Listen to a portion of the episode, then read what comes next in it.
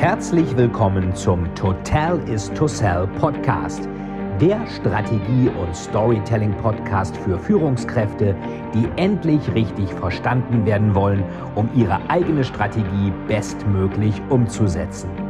Hier dreht sich alles rund um Ihre eigene Story und Strategie für Ihr persönliches Happy End. Viel Spaß!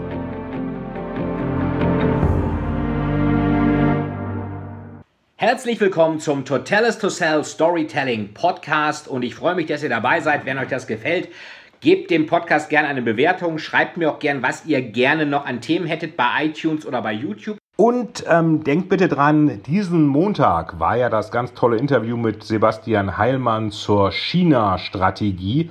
Und ähm, macht bitte bei dem Gewinnspiel mit bei iTunes. Da könnt ihr extrem tolle Sachen gewinnen, wie zum Beispiel eine Preview auch auf den neuen China-Thriller von mir, Final Control. Das Gewinnspiel läuft die ganze Woche. Schaut euch das in den Show Notes vom Interview am Montag und auch hier noch einmal an. Da erfahrt ihr alle Teilnahmebedingungen. Ich freue mich darauf und bin gespannt, wer alles teilnimmt und was ihr mir für schöne Fragen dabei stellt. Ja, das war eine recht ähm, interessante Woche, also auch mit diesen äh, ganzen Randale in Stuttgart. Dann gab es eine Sache, Rechtsradikale in den Reihen der Bundeswehr war mal wieder das Thema. Und das Interessante ist ja, über einen Umsturz, der passieren kann, habe ich ja schon in Staatsfeind geschrieben. Also von daher, ähm, oft ist es halt so, dass die Fiktion gewisse Dinge vorwegnimmt. Ich bin mal gespannt, was bei Final Control mit den chinesischen Social Credit System noch passiert, ob da auch irgendwelche Dinge dann tatsächlich passieren. Ähm, wir haben ja so den Pitch gesagt, äh, man hat die Wahl zwischen totalem Chaos und totaler Überwachung. Und wo sich jetzt Europa positioniert, das werden wir dann ja letztendlich sehen. Ähm, ich bin übrigens auch ähm, der Meinung, weil wir haben ja auch Präsidentenwahl jetzt äh, im kommenden, ähm, äh, ja in diesem Jahr, also im Oktober. Und ich kann mir durchaus vorstellen, dass Donald Trump wieder die Wahl gewinnt.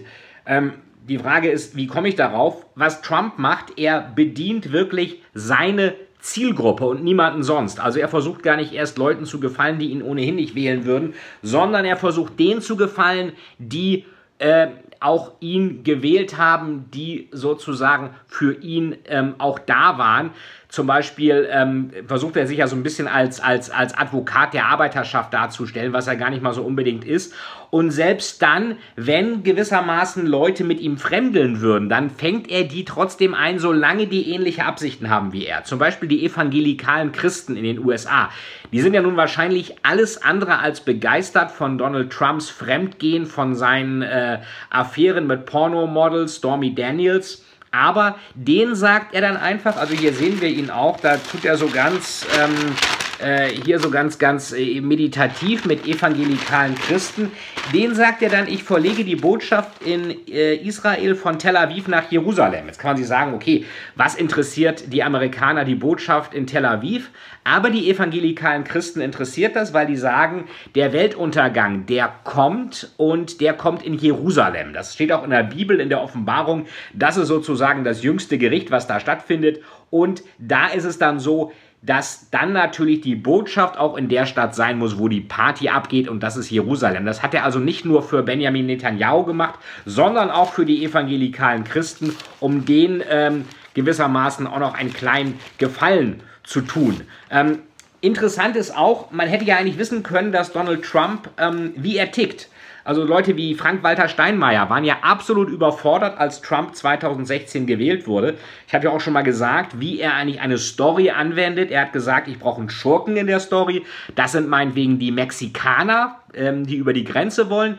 Dann sagt er, was mache ich dagegen? Ich baue eine Mauer. Und was habe ich dann? Ich habe Elevator Pitch und Happy End in einem, nämlich Make America Great Again. Diesen Slogan hat er ja von Angela, äh, von, von, von Ronald Reagan, von Angela Merkel nicht, die ist auch nicht so gut im Storytelling, von Ronald Reagan geklaut, merkt aber keiner. So, und dann ist die Frage, Backstory, Absenderkompetenz, warum ist Trump der Richtige? Weil er Bauunternehmer ist. Äh, das ist Hillary Clinton nicht gewesen. Und jetzt hat er eigentlich eine fatale ähm, Bilanz mit 100.000 Corona-Toten in den USA. Die haben ja mehr Leute durch Corona verloren als durch den Vietnamkrieg, Koreakrieg und die Irakkriege zusammen. Aber ich kann mir durchaus vorstellen, dass er wieder gewinnt, weil er halt gegenüber den richtigen Leuten polarisiert, immer Schurken inszeniert und das Ganze sehr abgeschlossen macht. Also wer ihn nicht will, der kriegt ihn auch nicht. Er macht Politik, er macht Wahlkampf für seine Zielgruppe. Mich erinnert das so ein bisschen an Prince Denmark, die Werbung. Schmeckt nicht jedem gut so. Ähm, und ähm, das ist ganz interessant von Trump konnte man wirklich schon viel sich vorher aneignen. Der hat ja in seinen Shows The Apprentice, in seinem, wie er sich gegeben hat, schon sehr genau gezeigt, wie er eigentlich tickt. Und ich zeige euch mal zwei Bücher. Eine Sekunde mal. So, ähm, die hole ich hier mal eben aus dem Regal. Das ist zum Beispiel hier Trump uh, How to Get Rich. Die sind alle aus den 90ern, Nullerjahren, also die konnte man wirklich kennen, da hätte man sich super auf ihn vorbereiten können. Äh, er sagt hier einen schönen Spruch, Money is like comedy, it's all about timing. Also Timing kann er, Showbusiness kann er und er kann sich eben auch Sachen leisten, die sich andere so nicht leisten können, weil er aus dem Showbusiness ja kam. Ich hatte mal ein Gespräch mit Brian Lancer, der war Kommunikationschef von Trump im Wahlkampf 2016. Und er sagte auch, die ganzen Tweets von ihm, die sind eigentlich alle super geplant. Zu 90 Prozent sind die geplant.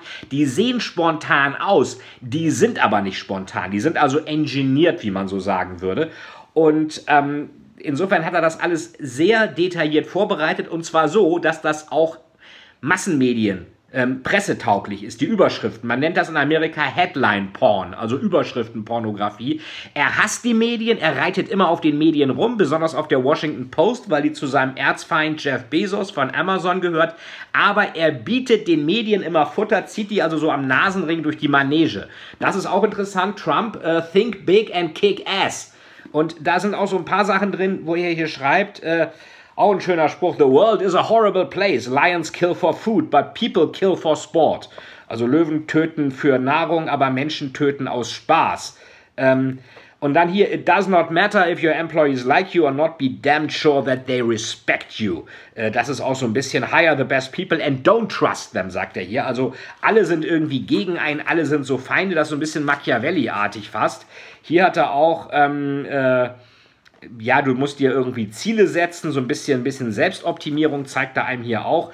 Und Leute beschimpfen und angreifen, hat er damals auch schon gemacht. Er sagt hier, look at Paul McCartney, the poor bastard. This ex-Beatle is one of the greatest musical stars of our time. He has sold millions and millions of recordings and became a millionaire many times over. Supposedly he is worth 1.5 billion. Und dann kam Heather Mills und hat ihn ausgenommen nach der Scheidung. Also der Trottel von Paul McCartney hat sich verarschen lassen, weil er keinen Ehevertrag aufgesetzt hat. Gut, jemand, der so viel heiratet wie Trump, der muss natürlich einen Ehevertrag aufsetzen. Hier sagt er auch, Excuses are symptoms of fear. Also ähm, Entschuldigungen sind immer Symptome der Angst. Ähm, du musst also was machen. Stop thinking, start doing. Das macht er auch. So viel denkt er nicht nach. Und äh, so Can-Do Attitude sagt er hier auch. People fight and kill for money, sagt er hier auch noch in diesem äh, Buch. Go big or go home ist sein Motto.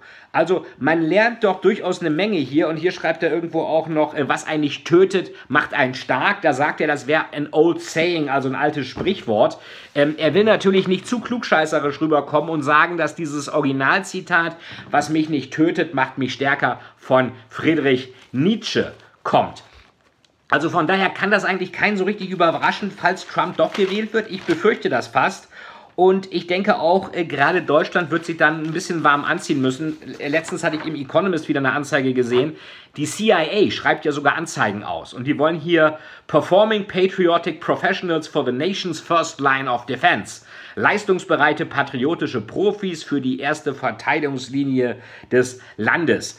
Und ähm, da läuft es dann teilweise ähnlich ab wie an Business-Schulen oder wenn Teams zusammenkommen. Das kennt ihr vielleicht auch von der Arbeit her mit neuen Leuten, mit neuen Teams zusammenarbeiten. Man sagt ja immer, es heißt, es gibt dann diesen Vierklang Forming, Storming, Norming, Performing. Also wir formen uns, wir stürmen gegeneinander, wir normieren uns dann und dann machen wir auch Leistung, dann performen wir letztendlich. Und ein Unternehmen, was jetzt auch wieder viel in den Medien war, ist natürlich Amazon. Amazon hat es ja geschafft, wirklich eine gewaltige Börsenkurssteigerung hinzukriegen durch Corona. Ähm, das Problem ist allerdings, viele seiner Wettbewerber sind jetzt auch nicht ganz faul, machen auch schon einiges. Und Amazon bekommt das meiste Geld ja aus Amazon Web Service, also AWS. Die nutzen natürlich Daten von denen, also die, bieten Cloud-Lösungen an und die nutzen natürlich Daten, die sie von ihren Kunden bekommen, um dann wieder ihre intelligente Datenverarbeitung anzuheizen. Und viele sagen dann, Microsoft, die auch Cloud-Services verkaufen, sagen dann, geht nicht zu Amazon, die machen, die nutzen eure Daten, vor allen Dingen, wenn du irgendwie Dinge online verkaufst und dann ähm, sozusagen Amazon nutzt, um dort äh, deine, deine Daten zu speichern, dann holst du dir praktisch den Teufel in die Wohnung rein, weil die nutzen deine Daten, um selber noch besser zu werden, sind also eigentlich ein Wettbewerber von dir. Ähm, dann gab es noch eine ganz interessante Geschichte. Ich finde ja den immer ganz witzig, den Hans-Hermann Tiedje. Der war äh, Wahlkampfberater von Helmut Kohl und Chefredakteur der Bild-Zeitung. Und ähm, die Frage ist ja immer, äh, als was werden Kanzler in Erinnerung bleiben? Er zieht ja immer extrem über Merkel her, also alternativlos, äh, wo das Land stünde, wenn Merkel Kohls Europapolitik und Schröders Reformagenda fortgesetzt hätte, ist nur zu ahnen. Ja, stände wahrscheinlich meiner Ansicht nach besser da. Man kann ja sagen, welcher Politiker hat was gemacht? Adenauer die Westbindung, Erhard die Marktwirtschaft, äh, Brandt die Osterweiterung, Schmidt die NATO und die Terrorismusbekämpfung, Kohl die Einheit, Schröder die Sozialreform und Merkel vielleicht das Staatsversagen. Also alles nicht so ganz erfreulich. Er schreibt hier, was hat Merkel praktiziert? Vor allem Aussteigen aus dem Diesel, aus der Bundeswehr, aus dem Verbrennungsmotor, aus der Gentechnologie, aus dem Individualverkehr. Ähm, er sagt aber auch, 2009 hat sie das ganz gut gemacht. Äh, da hat sie die Finanzkrise ganz gut gemanagt. Und was sie meiner Ansicht nach auch gut gemacht hat, war diese Rede, als Corona, als der Lockdown begann, dann zu sagen, jemand, der in der DDR aufgewachsen ist, für den ist es ganz übel, wenn er Leute jetzt einsperren muss. Und Distanz heißt heute Fürsorge. Sie hat also in der Überzeugungsstory, warum dieser Lockdown lohnt, praktisch noch ihre eigene Absenderstory reingebracht, nämlich, ähm, wo komme ich her, warum finde ich Einsperren Einsperren so schlimm. Und ein Elevator-Pitch hatte sie auch noch. Distanz ist heute Fürsorge. So, jetzt gucke ich mal, was gab es noch. Ein ganz interessantes Unternehmen habe ich noch gesehen, kennt, glaube ich, kaum jemand. Äh, die Holding JDE Peets ist an die Börse gegangen. Die machen Jakobskaffee. Gehört einer der reichsten Familien der Welt, ist eine deutsche Familie, die Riemanns, äh, wo auch im Economist was drüber stand. Sehr verschwiegen. Äh, aber extrem reich und haben Riesenimperium. Schweppes gehört auch zu denen. Also das fand ich auch ganz witzig. Vielleicht kennt ihr aus den 80ern noch diese Geschichte, die Krönung, Jakobs Krönung mit dem Verwöhnaroma. Ähm, das äh, sind genau die und diese haben es auch wirklich in der Corona-Zeit hingekriegt, da einen super Börsengang hinzubekommen. Da muss man auch erstmal schaffen, dass da Leute Geld locker machen. Ansonsten ist es ja an den Börsen der Zeit etwas unruhig. Ähm, ja, was kann man noch sagen? Äh, Im Kampf äh, Laschet gegen Söder Söder ist ja der harte Durchgreifer mit dem ersten Lockdown. Laschet ist der Lockere, der alles auflösen wollte. Der hat jetzt natürlich Schwierigkeiten mit ähm, Tönnies und diesen äh, Corona-Ausbrüchen, die ja interessanterweise gar nicht mal in den Unterkünften waren, sondern in Kirchen, weil die Leute, die da arbeiten aus Südeuropa, sehr gläubig sind und oft in Kirchen gehen. Auch interessant. Ähm, aber was ich besonders immer ganz komisch finde bei diesen Fleischereien, das hatte ich auch schon bei LinkedIn geschrieben, ich weiß nicht, wie ihr das seht, diese Logos, wo dann fröhliche Kühe und Rinder und Schweine sind, die grinsen, als ob sie sich auf die Schlachtung freuen würden. Und das halte ich für ganz großen Schwachsinn. Die merken ja, wo sie in diesen Tiertransporten hingefahren werden. Die sind ja nicht blöd, Tiere riechen sowas. Und warum die sich nun darüber freuen sollten, das ist natürlich eine relativ berechtigte Frage und für mich auch nicht ganz klar, wer da eigentlich immer diese bescheuerten Logos macht, weil ich glaube, selbst implizit unterschwellig wirken diese fröhlichen Tiere, die man sieht, nicht so auf uns, dass wir sagen, klasse, ich will jetzt äh, hier ein Steak kaufen oder ich kaufe es eher, auch wenn es relativ billig und aus relativ schlechtem Anbau kommt. Also auf sowas freut sich, glaube ich, niemand. Worauf ich mich freue, ist nächste Woche das Interview mit Sebastian Heilmann. Wir machen da ein schönes Gewinnspiel, könnt ihr tolle Sachen gewinnen. Also verfolgt die Kanäle hier, bewertet auch den Podcast, lasst mir ähm, äh, natürlich am besten eine 5-Sterne-Bewertung da, aber schreibt mir auch rein, was ihr für Fragen habt, was ihr gern geklärt haben wollt und wir werden das natürlich in den nächsten Folgen dann wieder nutzen und die Wette gilt, ich glaube, Trump wird wiedergewählt. Ich nehme aber gerne auch Gegenwetten an. Das war äh, der Totalis to Sell Storytelling Podcast mit einem kleinen Wochenrückblick. Danke euch allen fürs Zuhören und Zuschauen. Bis beim, zum nächsten Mal im Podcast hier und vergesst nicht, Total is to Sell. Vielen, vielen Dank, dass Sie wieder bei dieser Folge mit dabei waren. Wenn Ihnen die Folge gefallen hat, würde es mich sehr freuen, wenn Sie mir eine Bewertung bei iTunes hinterlassen, damit ich sehen kann, ob Ihnen diese Folge geholfen hat und damit ich noch mehr Menschen bei ihrer Story unterstützen kann. Jetzt wünsche ich Ihnen noch einen erfolgreichen Tag und wir hören uns beim nächsten Mal. Ihr Veit Etzold.